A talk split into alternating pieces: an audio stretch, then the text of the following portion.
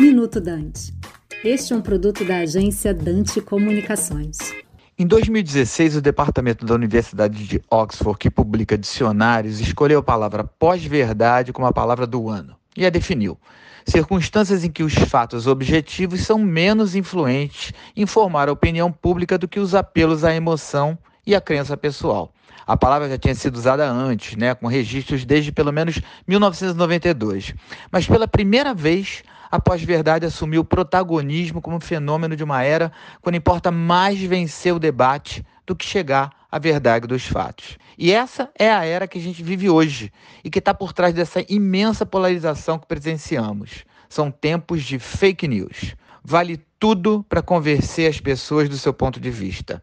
E a tarefa de combater essas fake news, bom, ela está tanto na checagem na verificação dos fatos, ou seja, se o que as pessoas estão falando tem alguma sustentação nas evidências, nas leis, nos documentos históricos, mas também através da educação midiática. E o que é isso? É fazer as pessoas entenderem o conteúdo daquilo que consomem. Que antes de compartilhar, a pessoa se pergunta: quem é que escreveu isso? O que, que essa pessoa quer provocar em mim?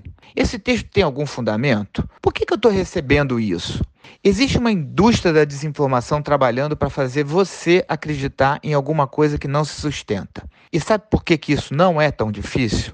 Porque a percepção que a gente tem do mundo não depende só de educação formal. Quer dizer, aquela que a gente aprende na escola e na faculdade. Depende das nossas interações sociais, aquilo que a gente aprende da convivência em família, com os amigos, com os colegas da escola do trabalho, com a turma do futebol e também das nossas próprias experiências pessoais. Se você é uma pessoa que foi muito assediada, por exemplo, moralmente na infância, a possibilidade de você confiar nas pessoas é menor em comparação com a maioria das outras pessoas. E assim se vão moldando as nossas percepções do mundo e da verdade também. Portanto, fique atento. Aqui é Gilberto Scofield Júnior, consultor de educação da agência Lupa, o maior hub de combate à desinformação do Brasil, para o Minuto Dante.